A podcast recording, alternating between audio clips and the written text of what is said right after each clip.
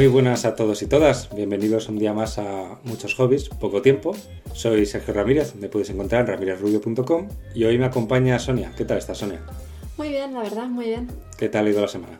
Pues no me puedo quejar. em, eh, me he librado de un peso de encima que llevaba un tiempo arrastrando, así que bastante bien. Bueno, entonces todo perfecto, ¿no? ¿Qué tal tu semana? Pues creo que un poco parecido, la verdad. Bueno, la verdad que este jueves no hemos tenido podcast porque hemos tenido un problemilla con la plataforma. Vamos, ya está todo solucionado. Así que, que vamos a empezar con las películas de la semana. Advertimos que la semana pasada se nos olvidó al principio. Spoilers, dilo tú, Sonia. Spoiler alert. Very grande, very negrita, very subrayado. Sí, o sea, básicamente, como sabéis, esta sección consiste en destripar una película. Así que si no la habéis visto, tenéis interés, pues bueno, os apuntéis el nombre y cuando la acabéis os venís a echarle un vistacito. Claro. Esta semana viene cargado de películas de terror, ¿no? Sí, realmente hemos hecho una pequeña selección de... Bueno, pequeña. Es una selección de pelis de terror y hay menos variedad que quizá la que tuvimos la semana pasada, porque principalmente todas responden a esta temática, pero dentro de que es una temática de terror, eh, miedo, misterio y demás, cada una es un poco hija de su padre y de su madre, así que también hay variedad. Sí, dentro de lo que cabe, hay variedad de géneros, de estilos y de, Dentro y de de que es, todo, vamos. sí, dentro de que es lo mismo, un poco lo mismo, ¿no? Este tipo de pelis de, de miedo que tanto nos gustan, hay, hay bastante variedad. Bueno, pues vamos a empezar, si te parece bien, por la primera, que se trata de Terrifier. Vale, pues eh, básicamente Terrifier es una película muy creepy. Sí, que con poquito consigue mucho. Es muy creepy, es una película muy creepy. Eh, hay que decir que Terrifier no está en ninguna plataforma. Realmente eh, ninguna de estas pelis están en ninguna plataforma. No, tenéis que hablar con el tío Jack. Sí, eh, tenéis que acudir pues bueno a vuestro a vuestro lugar de confianza para conseguirlas, ¿no? Para conseguirlas ver. Pero Terrifier básicamente es la historia de un payaso muy creepy. De verdad, la caracterización de este hombre es absolutamente terrorífica. O sea, es mm, es, es que lo tiene todo, lo tiene el maquillaje, la caracterización y el propio actor en sí, o sea, el propio personaje. Sí, el- el- el- es una- un- en la vida real, imaginamos, es un señor muy alto, muy espigado y además es que la caracterización está muy bien hecha, el maquillaje, eh, la forma, Las caras que pone, todo, todo. la forma en la que le han tratado los dientes. Sí, con eh, una, que es como una mancha negra. Sí, el hecho de que se nota que los zapatos que lleva son los típicos zapatos de Ronald McDonald, de los zapatones estos de payaso que le están grandes, que se ve cuando camina que le están grandes.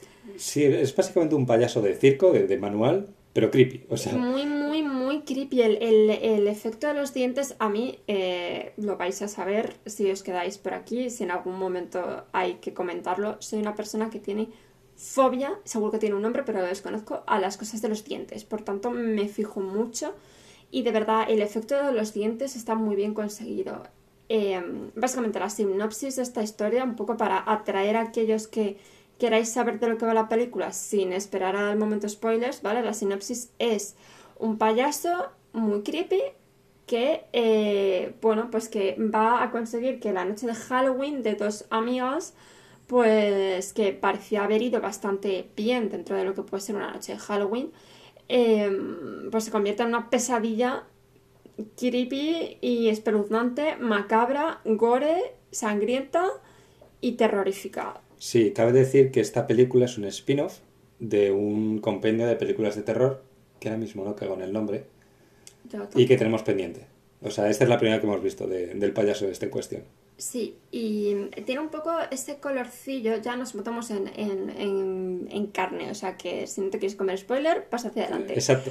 Eh, es un poco, tiene ese colorcillo de serie B, ese colorcillo, ese granulado, pero eh, es una película que, como decía Sergio al principio, consigue mucho con muy poco. Y es que una de las cosas que a mí más me perturbaba mientras veíamos esta película es el hecho de que el payaso no emite un solo sonido. O sea, el payaso no tiene una línea de diálogo en toda la película y aún así consigue un efecto de terror sobre el espectador a través de sus acciones, a través de su cuerpo, de sus caras, de lo del efecto de los dientes que hemos dicho que es espeluznante, ¿verdad? Sí, porque ya no es que no diga nada, es que hay un momento en el que le agreden al payaso, creo que le apuñalaban, y, y hace un grito ahogado que igual que no emite ningún No. sonido.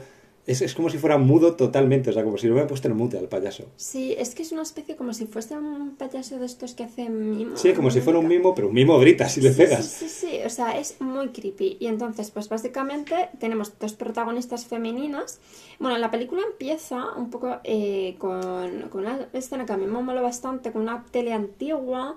Y te enseña como el típico programa este americano antiguo en el que están entrevistando a alguien, ¿no? Y entonces la entrevista pues es una periodista que se supone que es famosa allí y una mujer completamente desfigurada a la que le preguntan que cómo es la experiencia de haber sobrevivido a los ataques de, del payaso de ¿cómo, le- cómo se llamaba? De, de art clown, en plan, el payaso de el Del payaso de arte, sí, no sé, el payaso el de arte. artista.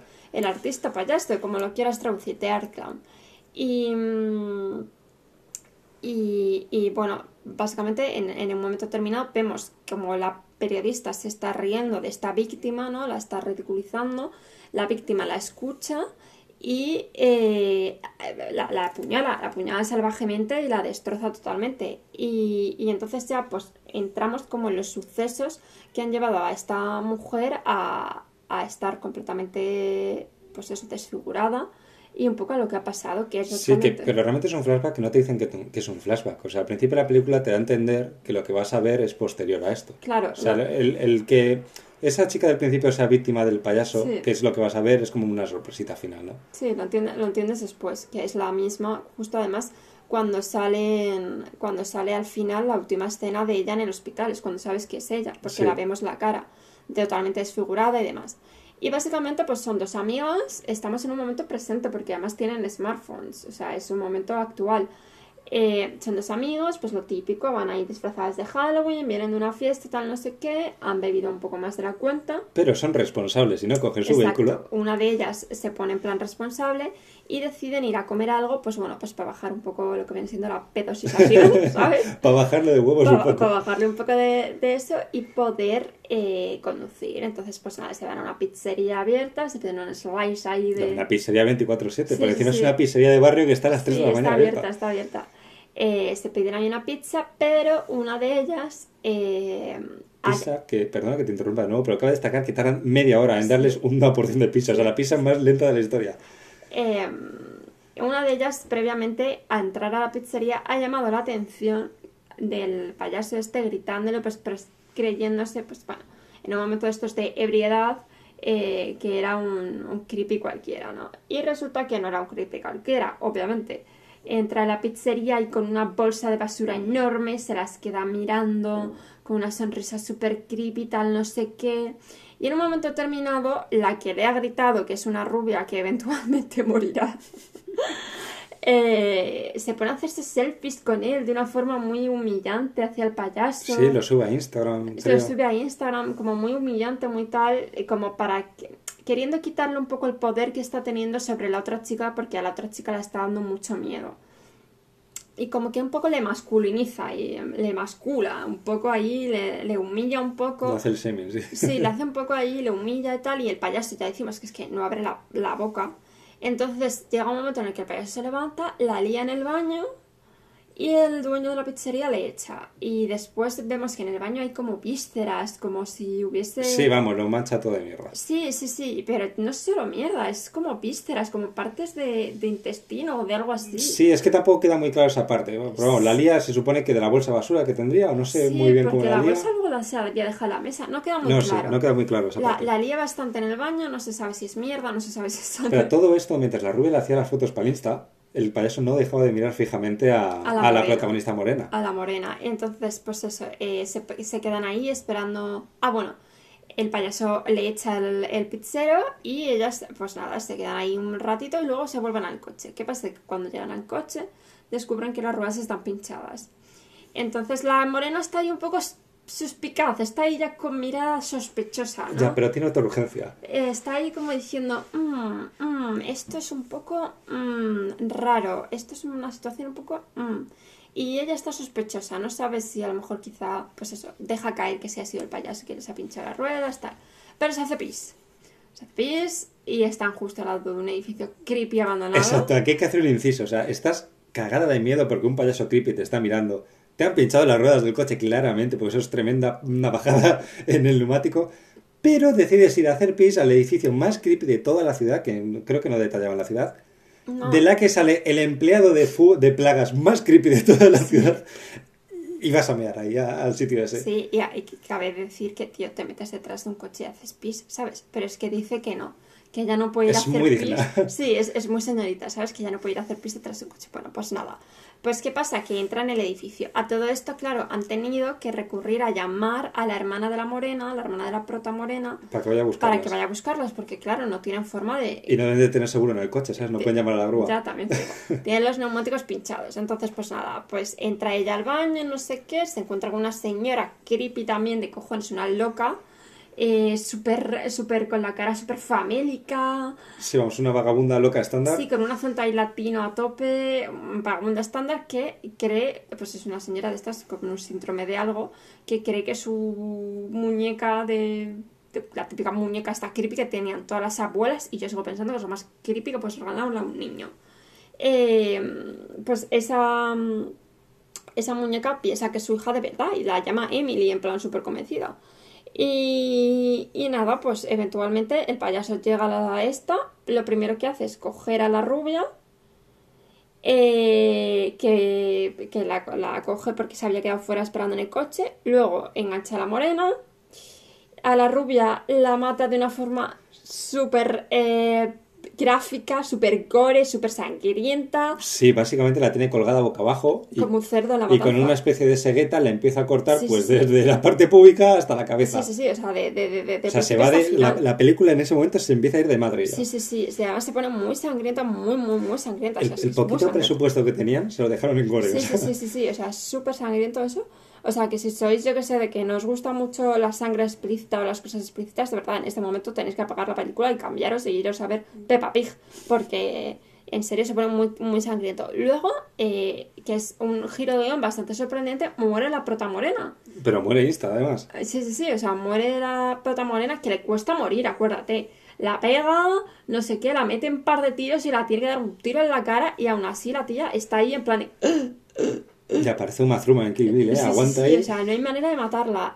Y después, eventualmente, muere el, el operario este que estaba de las plagas, muere la loca. Que al lado del payaso ya no es tan creepy, ya es una persona Ya, ya normal. es una persona normal haciendo su trabajo, pero un poco porque, claro, cuando va a entrar la chica a hacer pis, tú dices, uy, aquí violan, Y, ¿sabes? y también te digo que hace un operario de, de fuga de plagas a las 5 de la mañana, ¿eh? Ya, es es- es- es súper eso. Y también muere la loca, obviamente, que tiene ahí como un momento muy... Pues en el que un poco te enseña la humanidad del payaso. Porque tiene un momento en el que ella, como ya hemos dicho, que tiene como un vacío ahí de madre, ¿no? Que tiene una muñeca que es... Se adopta al payaso ahí de repente. le empieza a acariciar la cara y él como que se mete en su regazo y empieza a chuparse el dedo, como, pues eso, como que te lo humanizan un poco, en plan de que se ve que es una persona con problemitas, ¿sabes? Por si no te habías dado cuenta, es una persona con problemitas.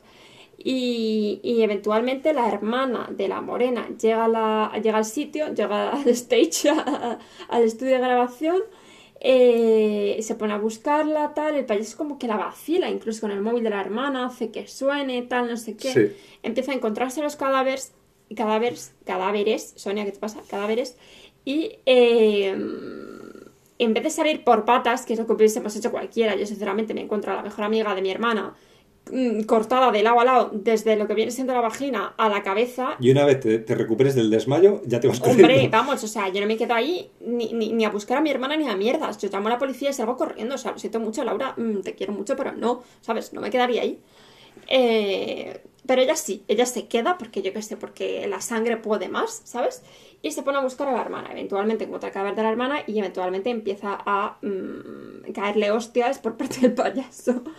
Pero hostias muy, muy hardcore. Entonces eh, empiezan ahí una caza del gato y del ratón hasta que eh, vemos que el payaso, que el payaso eh, hace un poco el canibalismo y entendemos que es lo que llevaba en la bolsa de la bolsa de basura partes humanas porque eh, se está literalmente cuando le pilla la policía se está comiendo la cara de la chica Sí. o sea se está comiendo la cara de la hermana y que también entendemos un poco eh, su, su- el estado de sus dientes porque no quiero yo que nuestros dientes estén hechos para comer carne de así De cara. así, ¿sabes? Eh, y nada, pues eh, hay un punto allí un poco turbio en el que trasladan al... pa- porque el payaso obviamente le balean, porque estamos en Estados Unidos y aquí balacera... Rapiditamente. balacera rapiditamente, eh, le balean y em, le llevan a lo que es la oficina del forense. Entonces hay un momento un poco turbio que no se sabe si el payaso ha salido de la de la oficina del forense porque de repente se despierta y ataca al forense, no sabemos. Entonces la siguiente imagen que tenemos es la de ella en el hospital, la víctima en el hospital, ya con todo el rostro desfigurado pero curado.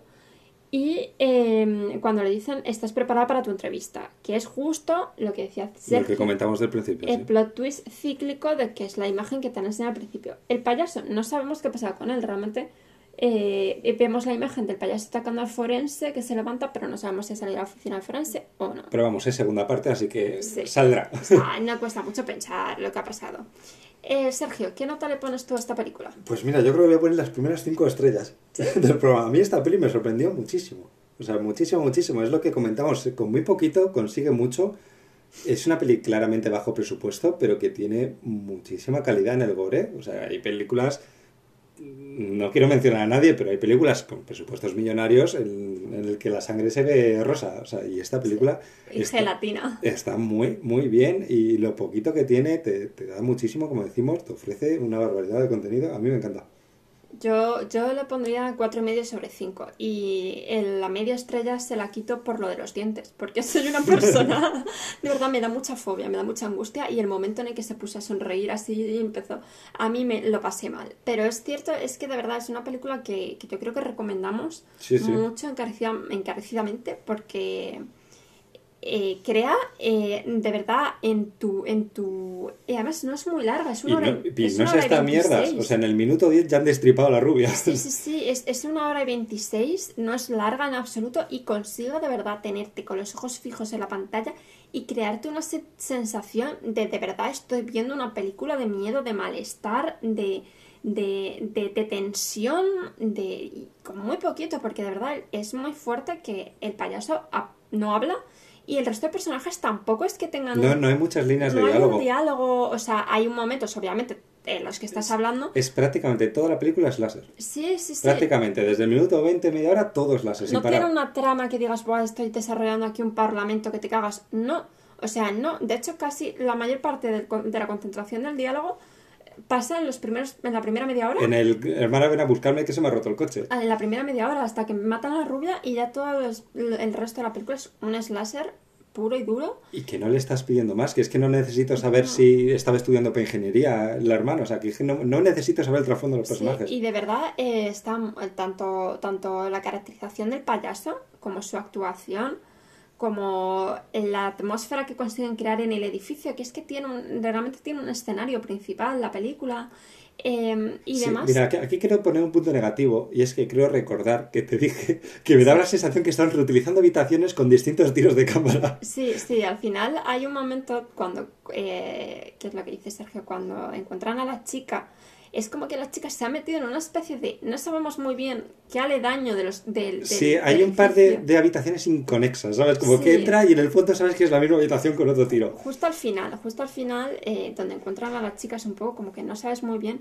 porque se supone que ha cruzado un parking, pero en ningún momento, porque cuando ha llegado, llega un compañero que también muere eventualmente, por eso ni lo hemos nombrado, del de las plagas, y no te han enseñado ese parking, es un poco como que Es se verdad. sacan... Y luego había otra parte que había que no podía entrar por una puerta, pero luego, sin embargo, accede a ese sitio. Y ella sí que puede. Sí, es, es un poco, es un poco raro. es un poco como que ese es un fallito, un fallito Pero pequeño. es que, que, tienes que no quiero mirar el presupuesto, pero no creo que llegue a 10 No, millones esta y- película. Y, y que es verdad que es al final que tampoco te tampoco te saca de la película, porque es verdad que es un, es, es un fallito a lo mejor a nivel de, pues eso, de, de dónde Sí, estoy. de coherencia de las escenas. Sí, de dónde, dónde coño estás, básicamente, es la pregunta que te haces, ¿dónde estás?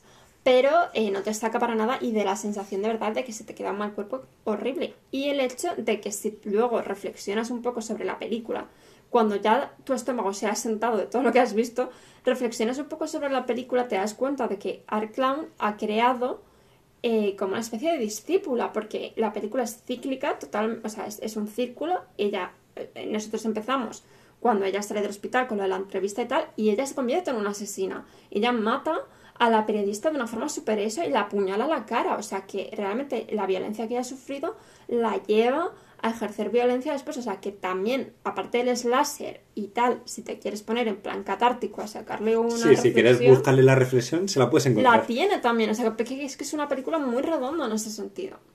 A mí, es es lo que llevo diciendo todo el rato, me fascina que una película con, con nada, que tiene cuatro personajes, te aguante una hora veinte y, y tenga más slasher, mejor gore que, que películas de gran presupuesto en el que te, te estás durante hora y media perdiendo el tiempo para los cinco minutos del final. A mí ya digo 4,5 sobre 5, Sergio 5 sobre 5. Muy recomendada esta película. Lo único que tendréis que buscarla y, y tal, pero está muy bien. Terrifier se llama. Y vamos a continuar con la siguiente, que se llama 1VR. Ujú. ¿De qué iba esta, Sonia? Pues la sinopsis así de una manera rápida. Nos encontramos a una protagonista de la cual no recuerdo el nombre, la verdad, que se acaba de mudar a la soleada y maravillosa ciudad de Los Ángeles, al típico complejo que era antiguamente probablemente un motel y lo han convertido en un complejo de apartamentos, complejo de apartamentos que ya hemos visto Sí, los en mil estos. sitios, en, en You, en la segunda temporada de You, es exactamente Dexter, es, es igual que Sí. como vive Dexter. Típicos que tienen incluso un patio interior con piscina, sí, barbacoa, tal. Es exactamente ese tipo de edificio. Y nada, vemos, él se nos da a entender que tiene una mala relación con el padre, que está en Los Ángeles porque su sueño es ser eh, como modista, realmente crear como su propia ropa. eh, con su máquina. Sara, se llama Sara, me acuerdo que estaba puesta la máquina de coser, Sara con H. Eh, tiene su máquina de coser de estas antiguas de, que me recordó la de mi abuela y eh, trabaja, se ha conseguido un trabajillo en, eh, como de interina en una oficina de abogados, en un despacho de abogados. Y básicamente pues vemos eso, como la chica acaba de llegar a, a la comunidad de vecinos y como pues básicamente se está intentando adaptar a la vida de Los Ángeles. Vemos también que es una persona que, que tiene algún tipo de trastorno eh, o de enfermedad eh, mental o de síndrome de algo porque toma, toma medicación, toma, ay, no me acuerdo cómo se llama, Xanax, Xanax. Eh, y bueno, pues empiezan a pasarle cosas chungas en la casa, en la casa que parecía muy idílica porque le hacen una fiesta de bienvenida, todo el- Sí, la verdad que los vecinos son un poco pesados. Es como que tienes que estar todo el día con ellos. Sí, todo el, todo el mundo es muy simpático y demás, y de repente empiezan a pasarle cosas, empieza a oír ruidos que no la dejan dormir por la noche, de repente no puede conseguir la, pres- la prescripción del Xanax porque alguien le ha cancelado la, la prescripción, eso, no consigue dormir, está... Le matan al gato. le matan al gato porque no se supone que había una política de anti-mascotas. Llamamiento desde aquí a todas las personas que alquiláis casa. ¿Por qué no queréis dejar a la gente que tenga mascotas? ¡Que nos dan la vida! Bueno, pero había una película, uy, una película, una política anti-mascotas y ella cuela de tapadilla al gato y el gato, si sois amante de los gatos, eh, momento muy doloroso porque meten al gato en el fucking horno. A ver, aquí hay una cosa muy clara. Si en una peli de terror barra thriller hay un animal, Muere. eventualmente va a morir. Eso es así. Sí. O sea, el, el animal en las películas de terror solo está para que muera. Sí, pero el gato le meten en el horno, que es una forma un poco bastante cruel de matar a un gato, tío. Y eh, se descubre el pastel. Realmente vemos que lo que hay detrás de esta comunidad, que en principio parecía idílica, que todos se ayudaban entre ellos, que todo el mundo estaba como ahí para quien lo necesitaba, pues hay una secta. La realidad es que hay una secta que la hacen a, Sara, la someten a un condicionamiento positivo de Pavlov totalmente, o sea, realmente la hacen estar ahí en una, en una, en una habitación cerrada, sujetando la pared, eh, un número indeterminado de horas, solo la dejan parar para beber agua, si se enciende una luz y, y demás. Y llega un punto en el que como ella no puede soportar a nivel mental y a nivel físico, o sea, vamos a ver, es una postura súper dolorosa para los hombros, para todos. Yo que se me disloca el hombro con mirarlo, lo tendré afuera al minuto 3. Eh, clavan la mano contra la pared eh, y básicamente la están, la están sometiendo a un condicionamiento para, para, para que abra su mente a la secta. Finalmente da resultado, ella pasa como esa primera fase, que es como la más dura, por así decirlo, y eh, después empieza pues con el resto de las fases, que es básicamente como adaptarse a la comunidad, el dar y recibir, todo muy en el ambiente de secta, de que hay cuatro pilares de la sociedad, que son aceptación, sin- Sí, vamos, una secta de manual. sinceridad, eh, que tienes que ser abierto y la otra... Y que todo el mundo tiene una tarea dentro Sí. de la comunidad. De hecho, a esta la tarea que le meten es casarse con un tío creepy. Sí, sí, sí, con un tío creepy al que. Un tío creepy que además es creepy porque es que le han mutilado. O sea, cuando, cuando obviamente cuando tienes como reacciones de rebelión contra la secta, mmm, castigo físico, el perro de Pavlov, insisto. Le dan duro castigo. Eh, y entonces al hombre este le habían, le habían sacado un ojo y una oreja. O sea, estaba el pobre hombre un poco con diversidad funcional extrema, la verdad. Y, y básicamente, pues eso, llega un punto en el que, en el que es aceptada en la secta. Vemos como la secta además cuando ya no puedes dar a la comunidad, porque además es todo como muy comunidad, todo muy comuna, todo muy... Sí. Somos la comunidad. Cuando ya no puedes dar a la comunidad, que nos lo ejemplifican en Eddie, que es una señora mayor que hemos visto cómo va perdiendo un poco la chaveta durante toda la peli, eh, porque parece ser que tiene como un cáncer, eh, pues cuando no puedes dar más a la comunidad, mm, te matan, básicamente, te matan, te matan, porque no puedes aportar nada más, tienes que dejar hueco y estás eh, gastando recursos de la comunidad. Unos recursos que nunca te explican de dónde vienen, porque no. nadie puede salir del bloque. No, la, la, las otras personas sí salen del bloque, van a trabajar. De hecho, cuando está el jefe, le dice, cuando estés preparada, nosotros estamos en el mundo porque no podemos aislarlo del mundo si queremos cambiarlo. Pero durante toda la película ella no la dejan salir, o sea, la tienen ahí metida sin dejarla salir. Y llega un momento pues que eh, se lía pardísima porque a la amiga que ella se había echado en el bufete de abogados le eh, ofrece la posibilidad como de, de, entrar en la vivienda y... Eh, te digo, una cosita un poquito como no tenía casa esta antes. Sí, y además es, es una cosa que todo, todo, todo espectador que está viendo la película dices, es que no va a ir bien, porque la tía esta es, te la han presentado ya desde el primer momento que tiene unos huevos como el caballo espartero, ¿sabes? Que es aquí una tía súper dura de cabeza, no sé qué. O sea, tú sabes como espectador que no la van a romper. Pero es que a mí me parece un poco sin sentido esta parte, porque era muy amiga de esta, pero se enfadan porque le hacen como el lío para hacerle creer de que ha hablado mal a los jefes y le han echado del trabajo. Sí. Entonces la solución de, de la amiga esta en cuestión es oye, pues me voy a ir a vivir al bloque en el que vivía mi ex amiga, la que ahora odio. O sea, es que no tiene puñetero sí. sentido que se vaya a vivir al bloque. Añadimos también que la secta se encarga mucho de cortar los hilos de la persona que están captando con el resto del mundo. Tanto con la amiga esta, que era como la única amiga que se había echado esta chica en Los Ángeles, porque, insistimos, es como una recién llegada, como con el padre, que la obligan a, básicamente a, cortar todo hilo de relación con el padre bajo pena de que si, vamos, bajo pena no, pero bajo amenaza de que si no tal, se cargan al padre. Y básicamente al final tiene ahí un momento apoteósico eh, en el que la amiga yo creo que al final está justificada, por así decirlo, en el hecho de que si no, ella no tiene como esa ventana para romper con todo y escapar. O sea, es como la justificación pero, cogido con pinzas. Pero es que es una justificación de por qué necesito esto para mi guion. Pero sí. no, a nivel de personaje y de historia no tiene puñetero sentido. No, porque de verdad que como espectador sabes que a esa chica no la van a romper. O sea, es un truco barato para que el guionista tenga una opción sí. de, de, de, seguir con la trama. Y, y al final, total, ella escapa, ella escapa y eh, se da cuenta de que en la colina de Los Ángeles en la que está, durante toda, o sea, a, lo largo de toda la calle, todos los complejos que son un poco en este plan, lo que hemos dicho, complejo de, de hotel, de Dexter, de You, los hoteles que hemos visto mil veces en Los Ángeles, que se han convertido en apartamentos, están todos dentro de esta, de esta secta, porque en, en, cuanto ya se escapa empieza a sonar la alarma, se da cuenta que tienen el mismo símbolo que les, que como la, las vacas, que les marcan detrás de la oreja, que son como de la misma corporación, y tal, y se da cuenta pues que la trama se extiende más allá de lo que ella pensaba que era su edificio, su micromundo sino que se extiende y que la sexta, uy, la sexta, la, la secta, sí. la secta tiene, tiene tentáculos mucho más allá. Y básicamente así se acaba la película. Para mí esta peli es un 3 sobre 5. Me gustó bastante. Sí, yo también le doy un 3. Me estuvo entretenida. Sí. Sin más, ¿sabes? No me aportó nada. Tienen la mierda esa de, de la amiga que a mí me parece alta mierda.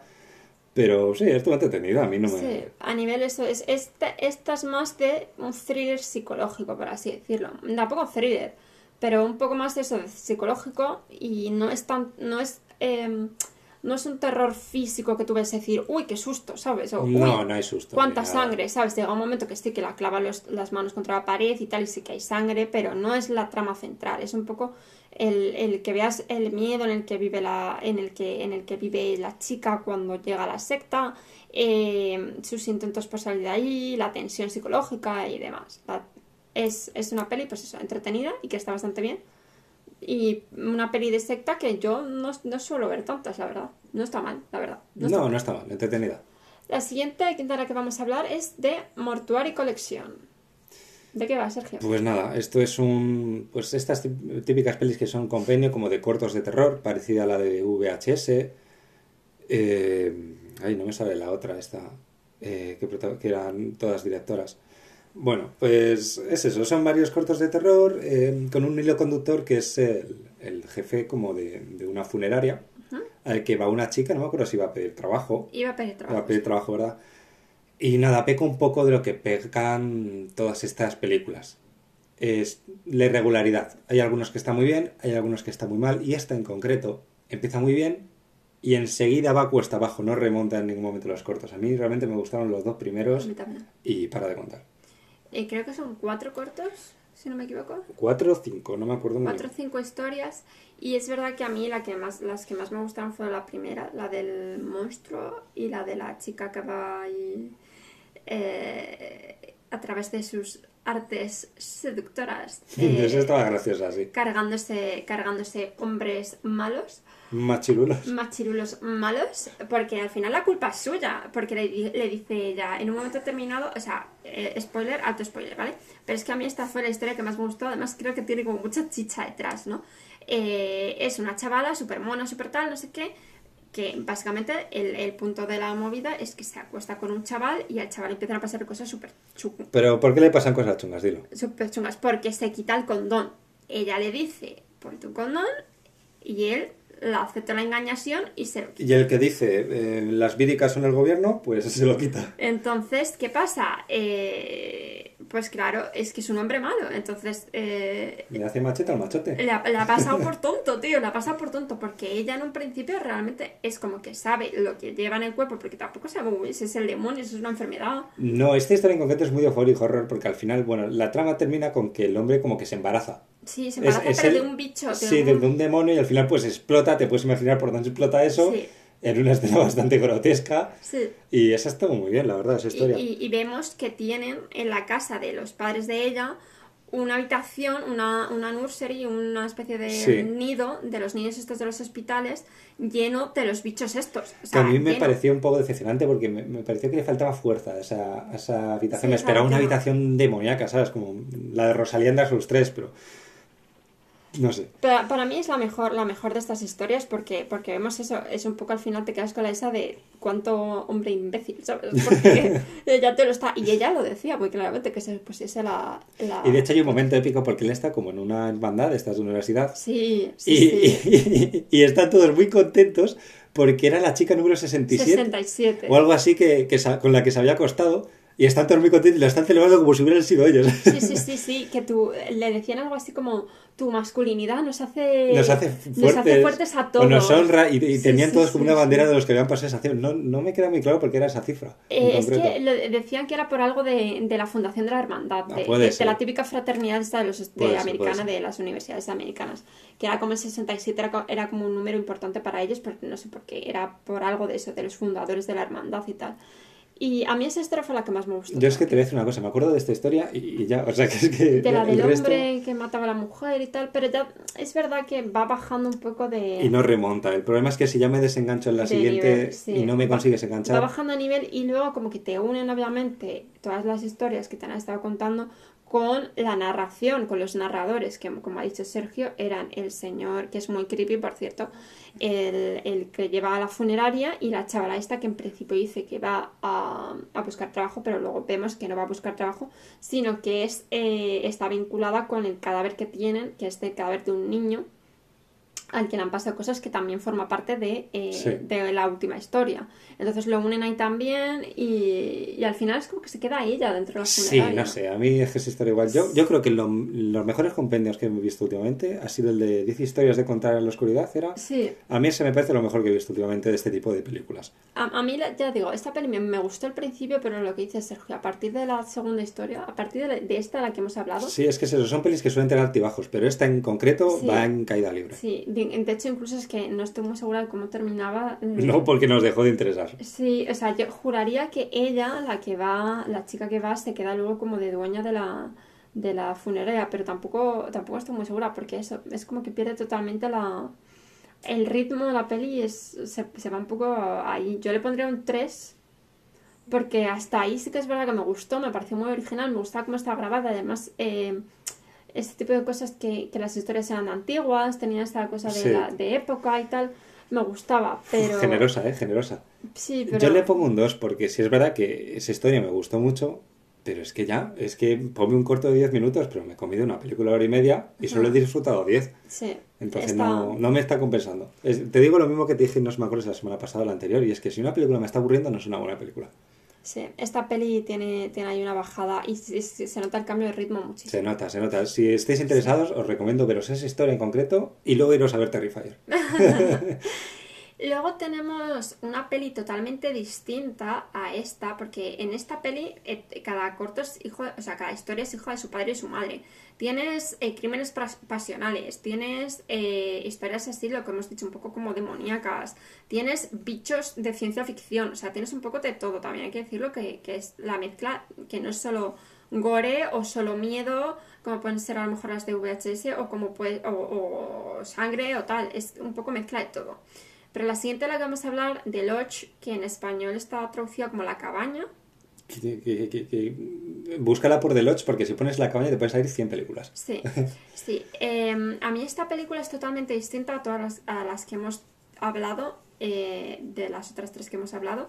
Es mucho más psicológica, Sí, es una peli más seria, ¿no? Por así decirlo. sí, y es mucho más psicológica, es más lenta, Muy bien grabada, está muy bien muy grabada. buena fotografía, muy buen color.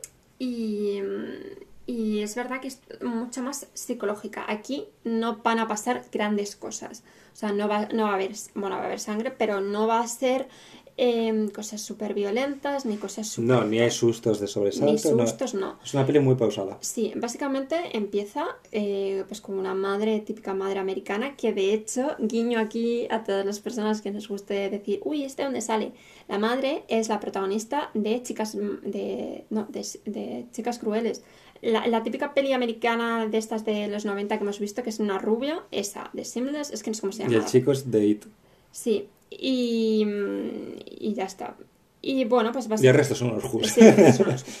Eh, básicamente tenemos esa madre, que es la típica madre americana, ye- vemos, eh, observamos que los padres están separados, lleva como muy polite todo, muy, muy políticamente correcto, lleva a los niños a la casa del padre y en un momento determinado el padre le ofrece café y le dice que necesita que firme los papeles del divorcio porque se quiere casar con eh, la persona con la que él está en ese momento, con la chica con la que está en ese momento que se llama Grace. ¿Qué pasa? Pues nada, la madre se pira, es como que tiene un breakdown, la madre se pira, rompe un poco ese halo de, de todo va bien y todo es... eh, todo- hasta este momento todo, todo parecía como muy polite, todo iba muy bien, ¿no? Rompe ese halo y vemos que llega a su casa, a su casa de vuelta, que se dedica a organizar, que eso a mí me pareció muy, muy, muy bien hilado, tío, de verdad, porque se pone a organizar eh, su casa, organiza milimétricamente los libros que hay en la mesa, coloca todo y eh, se pega un tiro, se suicida, se pega un tiro. Eh, y nada, pues los niños obviamente se van a vivir con el padre.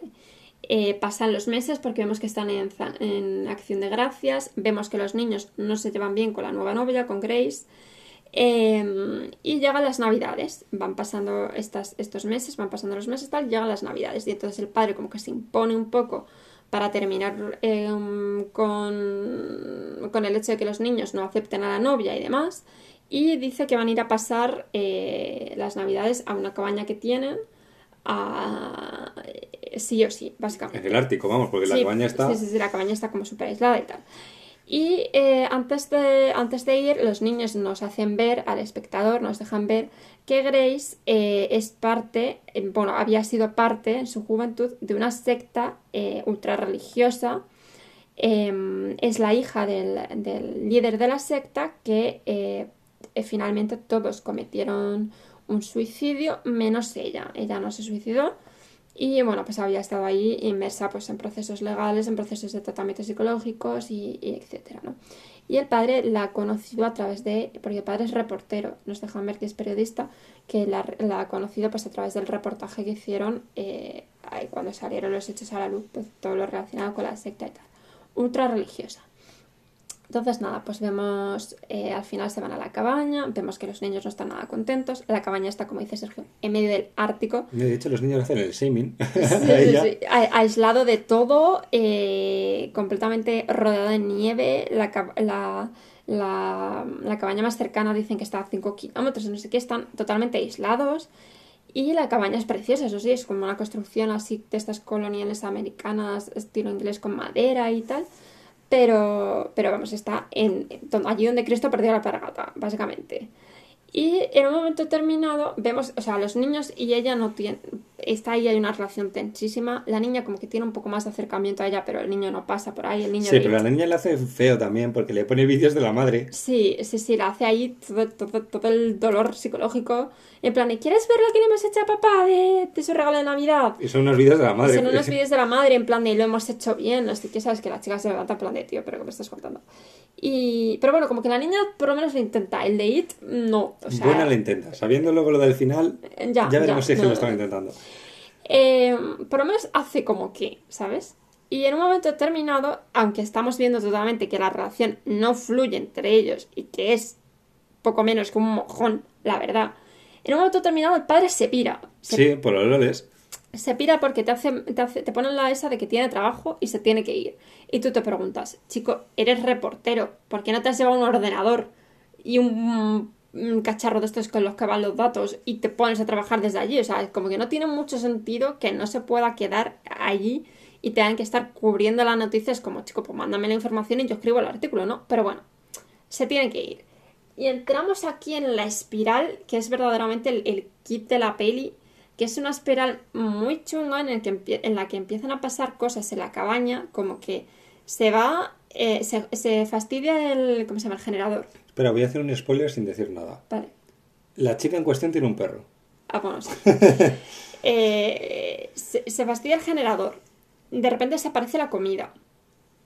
Se cambia la fecha de, de los relojes. Empiezan a pasar como cosas... Eso no lo entendí yo. Lo de la- es- ¿Te significaba algo la hora? Es que era, eh, ponía 9 de junio todo el rato, que era la fecha en la que se había eh, suicidado la gente de la, Ah. de la secta. Entonces, eso. empiezan a pasar cosas de estas. El perro desaparece, como ha dicho Sergio. El perro que ya tenía, que además es un bichón maltés, que quién se lleva un bichón maltés en medio de una montaña perdida de la nieve que no ves al perro, pero bueno, ok.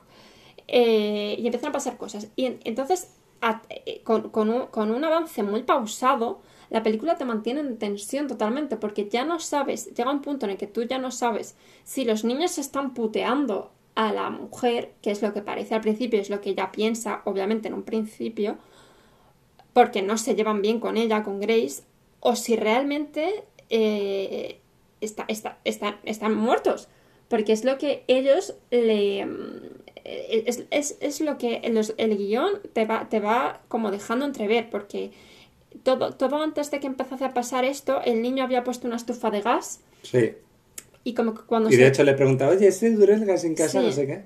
Y luego cuando se despiertan, todo, todo ha cambiado. Entonces eh, te da la sensación, o sea, llega un punto en el que tú te planteas, ¿la están puteando o realmente están muertos?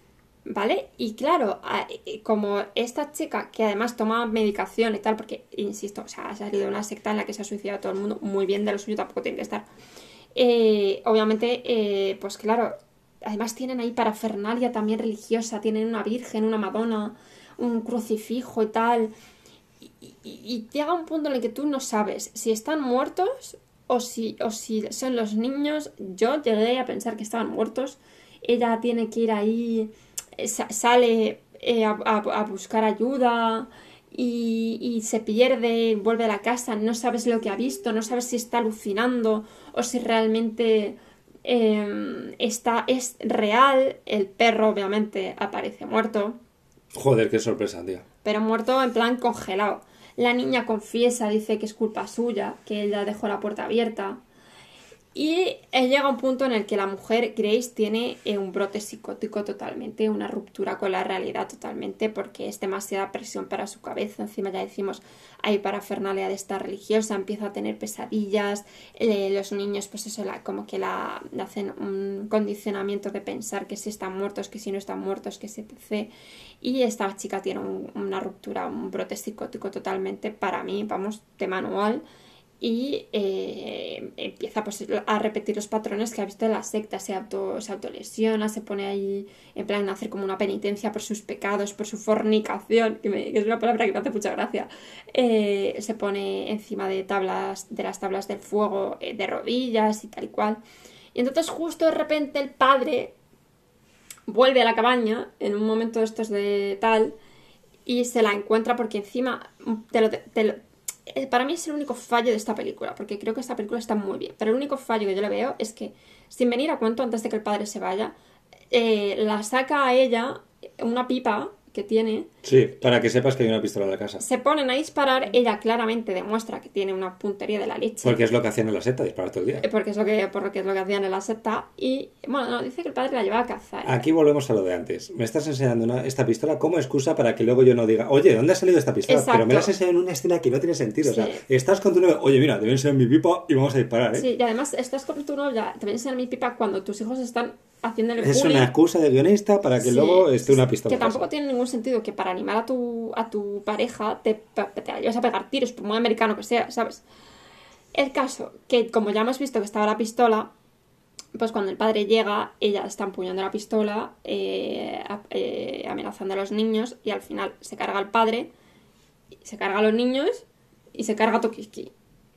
Y eh, termina la película pues con nuestro sufrimiento, porque la verdad, de verdad, esta película, eh, ya decimos, eh, no es muy larga tampoco, dura una hora y, Hora y media o así, una hora y media. o algo así. Y no es que pasen muchas cosas, pero te mantiene atento, te mantiene tenso, te mantiene tenso de... de- Sí, porque hasta que no confiesan los niños que lo han hecho ellos, Claro, realmente tú dudas. Al final los niños confiesan y dicen que han sido ellos, que son los hijos de, la- de su madre, ¿sabes? Que no querían a esta muchacha, pero esta muchacha ya, ya ha roto totalmente con la realidad y ya es que no les escucha. O sea, confiesan demasiado tarde. Y claro, cuando acabas la película y te paras un momento a reflexionar, es que realmente esta película no es ni de secta, ni de religión, porque dices, vale, sí, es es de que- bullying, es una es película que, de bullying. Claro, le ha, la- le ha llevado sus ideas religiosas porque ella rompe totalmente. Hay que. eh, eh, realmente las muertes son para expiar el pecado. Todo el rato el sí en el pecado y tal cual. No es ni de religión, para mí, ¿eh? ni de. ni de. Re- no, para mí es una película de niños malos. O sea, es una película de niños malos y de la maldad que pueden tener los niños que están viendo.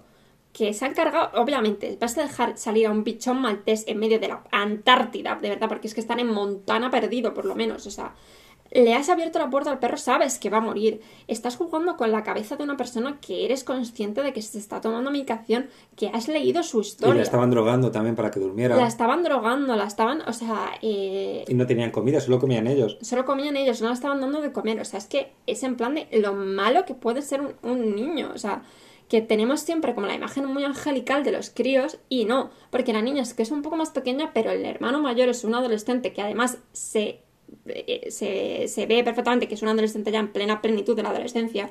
Porque se pone a vigilarla ahí mientras, mientras se ducha y tal, se la está viendo ahí en plan boyer total.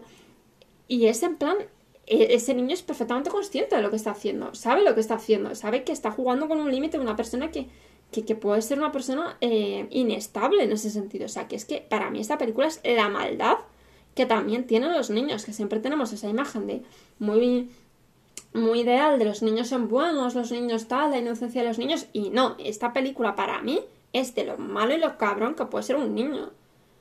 Y, y el plan malévolo que han hecho para librarse de ella y que al final acaba con ellos muriendo en plan de por tonto. O sea, es que te pasa por tonto. Porque has jugado con fuego y al final quien juega con fuego se quema. Y ya a esta película le doy un 4, un 4, un 4 y medio. Sobre Sí, yo creo que un 4 también. Lo único que me baila es eso, lo de la pistola, que lo vi un poco innecesario. Porque es una excusa de mierda. La siguiente peli creo que deberías hablar de ella tú, Sergio. La de Becky. sí. Eh, Becky. ¿Por qué llama yo? ¿Por qué yo realmente tengo que hablar de ella? Porque la tienes mucho hate. Eh, sí, la tengo un poquito de hate, la verdad. No, tampoco tanto, ¿eh? pero la tengo un poquito de hate.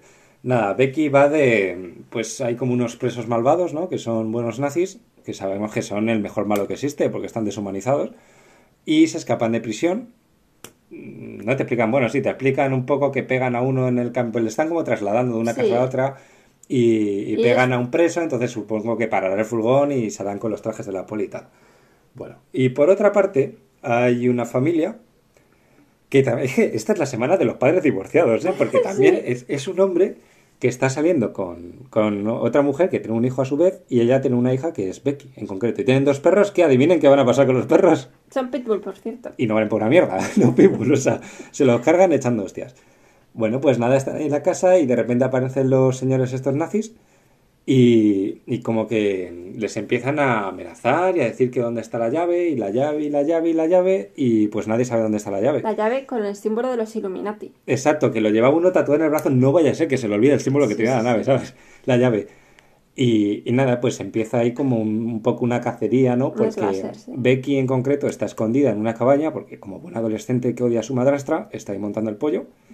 Entonces se va a desahogarse, yo que sé, a dar gritos a la cabaña y, y pues los nazis, nada, eh, se ponen a buscarla y poco a poco se va cargando uno a uno. Y es que no tiene más. Y digo no tiene más porque cuando tienen la llave no te dicen para qué cojones sirve la llave. Ya, es que eso es, a, a mí, a ver, Becky se pone bien pituda, cabe decir que es un poco, se pone ahí Sí, bien, sí, es una niña pequeña y las escenas son muy sangrientas. se pone bien macabra, además lo miramos, lo miré mm, yo personalmente porque me llamaba la atención, hay, un hay, hay momentos muy gores y van a haber muy gores, pero son muy violentos, muy violentos y dije, ¿cuántos años tiene esta niña? Y es una actriz que tiene 15 años ahora. Es decir, esta película es del 2019, creo que era, o sea, que tenía 13, si no me, sí, 13, 13 o 14 años. Que dices, escúchame, recordemos que mm, la niña de The Walking Dead, Sophie se llamaba, se fue porque le daba mal rollo mm, los zombies. Es como, escúchame, hasta qué punto nos estamos trastornando a esta niña haciéndole grabar estas cosas. Pero bueno, eso ya queda dentro del mundo de Hollywood y esas cosillas que a mí no me compete.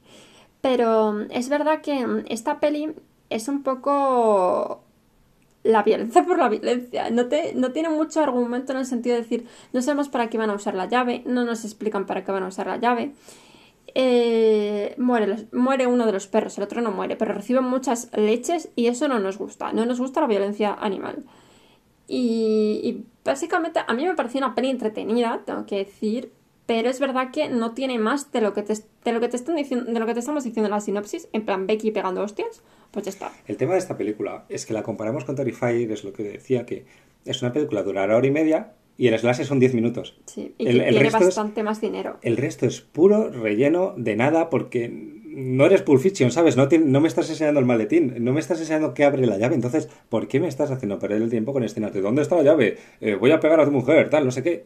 Si luego no pasa nada. O sea, entre, entre asesinato y asesinato de Becky, que son escenas de 30 segundos, hay unos 15 minutos de nada. De gente caminando por el bosque. Sí, no, y de, de conversaciones que tampoco te están aportando mucho, ¿no? De conversaciones, pues, en el que nazi Es que demuestra te, que es nazi. te pudieran aportar si, si al final llegases a algún punto, pero te quedas como empezaste. Sí, en el que el nazi eh, demuestra que es nazi hablando porque, como ha dicho Sergio, el padre de Becky tiene una novia que es afroamericana, entonces el nazi expresa que es nazi porque es nazi. Pero luego otro es nazi, pero luego no tan nazi porque se va de los nazis. Sí. Y luego vuelve para rescatar a Becky en un ex máquina. Sí, te van contando ahí sus, como la relación que les ha llevado a conocerse, eh, que el nazi mayor, el que está obsesionado con la llave, que además es el actor este que es un actor de comedia normalmente, eh, el que ha ido como eso, como recogiendo cachorrillos abandonados, ¿sabes? Y haciéndoles nazis, y, y que son cosas que no te están aportando nada a lo que quieres ver, que es el slasher de Becky. Sí.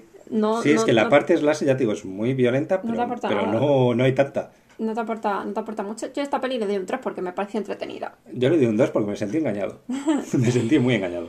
Y nuestra última peli es de Ratchet, que en español se ha traducido como Madre Oscura. Sí, Madre Oscura. La verdad es que otra vez con lo de las traducciones yo no entiendo muy bien la situación. Y aquí seguimos con los hombres divorciados. Sí. Pero este caso No está es- es, más clavante porque, o sea, a ver, la situación es que un chaval que lleva el brazo escayolado, luego te cuentan por qué, va como a casa del padre, ¿no? Ajá. que está es como el verano, ¿no? Entonces el padre lleva como un muelle de Un barcos y tal, sí, sí, un un puerto. Y debe ser que está ahí pasando el verano. Pero el padre tiene una affair con, con una chica y, y parece que al hijo le suda tres cojones porque el padre está casado y de hecho en la escena final de la película se van todos juntos en la amor y familia compañía. feliz, sí, sí. Y nada, y pues tienen unos vecinos, en típica casa de esta de alquiler de verano, ¿no? Sí. Y empiezan como a pasar cosas raras. También el chico este parece como que va buscando problemas, ¿sabes? O sea, llega al sitio y está nada más que buscando la bronca. Que sí, Sí. con los chicos del puerto, Sí. que sí con la vecina, tal, no sé qué. Tiene, tiene también su. Esta peli, aparte de, de lo que va, tiene su parte em, de em, adolescente. Que el, el prota es un adolescente, entonces tiene como su parte adolescente. Exacto, su parte toca los cojones. Sí, tiene ahí como que le gusta la típica chica que es un pibón, pero se va con el grupo de los malotes y le hacen ahí una broma que le dejan desnudo, pero luego realmente se da cuenta de que le gusta es la chica más mona. Bueno, la, la, la parte esta de la broma está como roneando. encima. Está roneando con una. Y se van a. Están de fiesta, ¿no? Entonces se van a liar y de repente la pota. O sea, Y nada, parten peras ahí. Y luego el chico, eventualmente, y como 10 minutos después, se va a bañarse desnudo con otra Con una otra, piscina. sí. Y le hacen ahí, pues, la, la bromita está bien bullying americana. Que, juez, la primera vez que veo esta broma, la verdad, me sorprendió mucho. de dejarle en bolas. Y, sí. y, y luego vuelve a llamar a la primera chica y, dice, y le dice con toda la razón del mundo, o sea, me potas, te vayas con otra, ¿sabes? Que encima la, la insultaba, en plan de que se odiaban, y ahora vuelves conmigo, o sea, el chico Sí. está un poco perdido en la Y a todo esto, luego le deja unos subus que le gustan a ella, los, de, los Pero que roba, porque el chaval no compra, solo roba. Sí, y no sé qué, se, lo, se los deja en la mochila. Es como, a ver, un poquito ubicaína. Pues decimos que tiene ahí también como su parte, aparte de lo que es la historia, la historia en sí, que es como las cosas random que pasan en la familia y un poco la, la movida de lo que va la película, es, tiene como su parte de drama adolescente que, bueno, pues vale, pues... Sin te lo- más, no sé, a mí te- tampoco Te, me lo cambió la compro, vida. pero tampoco me cambia la vida. Y bueno, pues básicamente es como que el, a la madre, a la vecina de, mm, de este chico, eh, se le ha metido una especie de espíritu Sí, un espíritu del una bosque, una criatura bruja, ¿no? del bosque que te dicen en un momento determinado que es la madre oscura, que está hecha de rocas, de ramas y de, y de raíces. En ese momento te hago el Sí, cambio. sí, sí, es que hay un momento glorioso. Está durmiendo la, la pareja de los vecinos, ¿no? Y tienen típico monitor desde el que ves el bebé. Sí. Bueno, pues la madre se despierta y no ve al bebé en el monitor. Entonces baja y, y está ahí en la cuna, tranquilamente mirando, y está como el bebé como hecho un buruño ahí con la manta. He hecho, he hecho una especie de, de, de tío, de burrito, pero burrito Sí, en el que no se le ve la cara, ¿sabes? Es un poco en plan de ha Entonces muerto. eh, ella va a abrir su burrito de bebé y se da cuenta de que le han dado el cambiazo y le ha cambiado el bebé por unas ramas. Por unos troncos, tío, por unos troncos ahí súper... Pero a mí es un momento que me parece súper cómico porque se supone que el- en ese momento el- el- la bruja del bosque la agarra a la madre y como que se mete ya en su cuerpo. Sí. Entonces, si tu plan era meterte en el cuerpo de la madre, ¿por qué le haces el cambiazo que pareces Indiana Jones? ¿sabes? Cambiando unos palos Sí, por un no bebé. Tiene mucho sentido. Tríncala y métete en el cuerpo y punto. El cambiazo. A mí esta peli, desde este momento, o sea, en el momento en el que el chaval empieza a investigar, como que se me va un poco para abajo. ¿Por qué? Porque recurre a la Wikipedia para... La Wikipedia, así que aparte hay para- una bruja que hace y sigue pasando por la pantalla. Wikipedia, ¿sabes? Para obtener información de la criatura esta del bosque, que es un poco en plan de, escucha, esto no serio, la de Wikipedia, ¿eso qué es? Entonces, em, es verdad que se me va un poco para abajo, porque como que noto que le falla, que le falta eh, hilo, hilo argumentativo y conexión a la peli. Él va descubriendo, pues eso, que es la madre, mm, a la madre oscura esta, que si le echas sal como que la espantas, Sí, vamos, el ABC de las brujas. La sal, el tipo de que, muñeco. que descubre dónde está su guarida, descubre que como que se alimenta, por así decirlo, porque se mete en los cuerpos de mujeres, cabe decir que se los mete en cuerpos de mujeres, que es como un espíritu, una criatura femenina, por lo que parece, y se alimenta de los olvidados, va, va cogiendo niños, se los lleva al bosque, que se los lleva a la guarida, los deja ahí, como que se va alimentando de ellos. Sí, y como que convence a todo el mundo de que esa gente nunca ha existido. claro, ese, por Ese eso- punto estaba bien. claro, por eso se llaman los olvidados, porque realmente es como que eh, hace como que desaparezcan. Y hay un momento en el que el chico va a preguntar a los vecinos y dice, ¿qué hijos si yo no tengo hijos? Sí, el, el punto para mí que falla en este, en este argumento es que se supone que ella como que va eliminando a los críos tachándoles las caras de la fotografía de la familia. Y yo me pregunto, si esto es un espíritu o una criatura que ha existido desde tiempos inmemoriales, ¿qué hacía en el siglo XIV cuando no había fotos? Hombre, si va Altamira, tapaba ahí No, le, le- la le- piedra. le ponía ahí un mojón en la cara al niño, en plan de tú no existes. Entonces es como una cosa que a mí mm, me chirría un poco en el momento.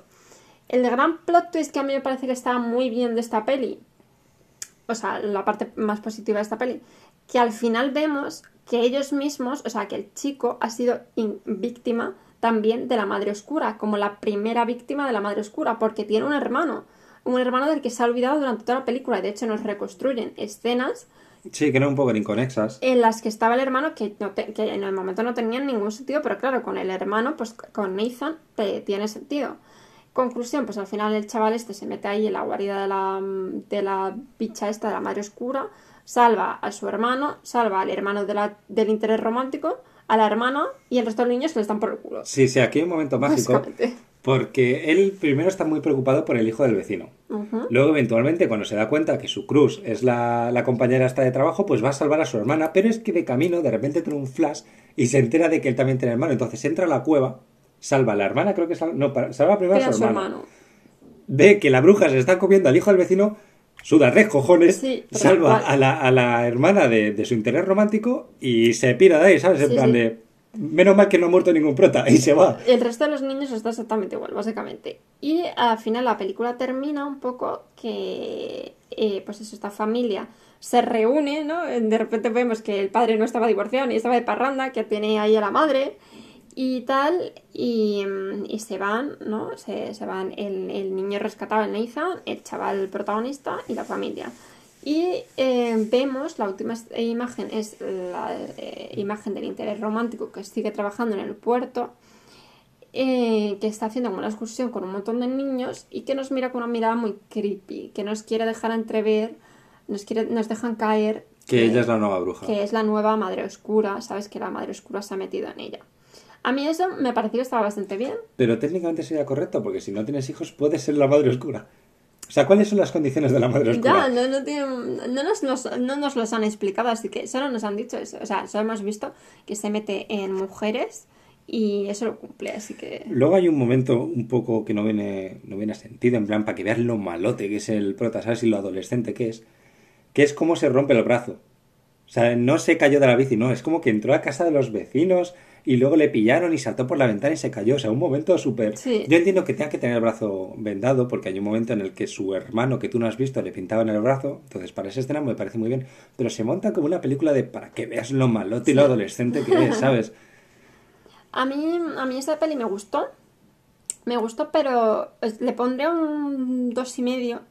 Porque, o sea, una prueba o raspaillo. Porque es lo que digo, que siento como que me faltaba coherencia en algunas escenas. O como que me faltaba narratividad en un- de, una- de unas escenas a otras. Que luego sí, te Sí. lo quieren. Te lo quieren salvar un poco con el hecho de decir luego que te faltaba realmente el hermano y que por eso lo veías raro, pero incluso aunque me faltaba el me faltase el hermano, lo sigo viendo raro. En plan, de repente estoy en un sitio y llego a otro y no te he explicado muy bien, o sea, sí me has visto entrar, pero tampoco te he explicado muy bien por qué estoy aquí. Eh, y también un poco, o sea, la resolución de, de cuando, de, de la explicación del, del monstruo, de la criatura, es un poco en plan, chico, un poco cutre, ¿sabes? En plan, de lo estoy sacando de internet, ¿sabes? De, de Wikipedia y, y tal, y no me explicas mucho de dónde viene la mujer esta, de la madre oscura, de, de cuáles son sus, sus, sus movidas, ¿sabes? Sí, que se, que se alimenta de los olvidados. Me dices que está hecha de ramas, de tierra y- cambiazo. y de raíces y tal, pero no me, no me cuentas, no sé, como que me falla un poco eso, ¿sabes? El, el que me expliques, me presentes al bicho, a la criatura, que me la expliques de una forma como un poco más seria, ¿sabes? Y luego no, no la No, Wikipedia, o sea, no. O sea, cogían a los hijos y se iban y ya está, que siga asolando el pueblo, no da lo mismo. Quemaban, quemaban el árbol, pero realmente cuando, cuando vemos la última escena vemos que no la ha derrotado porque está metida en ella. Yo a esta película le pongo un 2 porque hay cosas, muchas cosas que no me gustaron. Creo que ya he comentado esto en, en anteriores episodios, es que estoy harto, hartísimo de que en las películas americanas tenga que haber una escena de, de bullying o de abuso por los loles. O sea, el protagonista, por los loles, hay unos malotes ahí en el puerto que le hacen la vida imposible, pero porque sí, o sea, no- él no les hizo nada de primeras, no tiene mucho sentido, parece que, que si haces algo adolescente tiene que haber abuso, ¿sabes? Porque yo qué sé, porque hay que llevar un cupo. Luego, la madre oscura se mete en, la, en el cuerpo de la vecina. Luego resulta que está en el cuerpo de la novia del padre. Y luego se mete en el cuerpo del interés romántico. ¿Cuánto? O sea, puede estar en do- varios cuerpos al mismo tiempo porque en, la- en el cuerpo de la vecina es como que tarda un par de semanas en meterse en condiciones. Eh, Sin embargo, en la novia del padre mm, esa misma noche y en el interés romántico esa misma mañana. Sí, es un poco lo que, lo que yo decía, que es que lo que es la criatura te la, te la desarrollan muy poco. Porque no te ha leído la Wikipedia. Te, te ponen ahí que sí que es el malo, te, las- te la presentan como antítesis, pero no te, no te la desarrollan, no sabes quién es, no sabes qué hace, no sabes cómo lo hace. Te la dejan muy en el aire. A mí es una cosa que me falla de esta película y es eso, que creo que si hubiese tenido más desarrollo la madre oscura, un poco más de explicación, hubiese estado mejor. Y a mí es eso, que me da la sensación de que quizá que se- que querían hacer una peli de una hora y media específicamente y le hubiese faltado a lo mejor otros 20 minutos de desarrollo de ciertas cosas, ¿sabes? Entonces yo le pongo un dos y medio. Esa es, esa es mi opinión. Bueno, ¿y cuál ha sido tu película favorita esta semana? A ver, favorita como tal.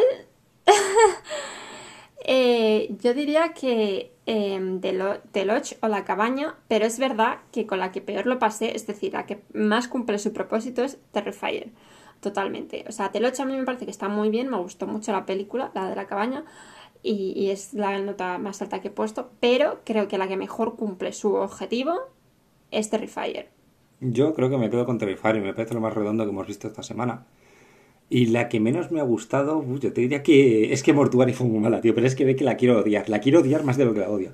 Nada, yo creo que Mortuary Collection es de lejos lo Yo peor. también, yo de Mortuary Collection sa- salvo ese, esa historia y es que cuando, cuando una película, tú dices, cuando una película me aburre en esta eso, para mí cuando he visto una película hace cuatro días Y ni te acuerdas. y no me acuerdo del final y me está costando acordarme del final, uff, es que has pasado por mi vida sin pena ni gloria. No, Sí, sí. no es que seas mala y te esté odiando, porque Becky me voy a, por ejemplo, sabes, tú Becky la has, la has antagonizado, pero te vas a acordar de ella. Pero me acuerdo porque la odio y la quiero odiar con más fuerza. Pero tío, estás en plan de, ha pasado por mi vida sin pena ni gloria, no me acuerdo del final, ¿sabes? En plan, Ya, ya, ya, ya. eh, no, no- estás despertando en mí ni siquiera el odio, de decir, qué película más mala. No, es que estás despertando la nada.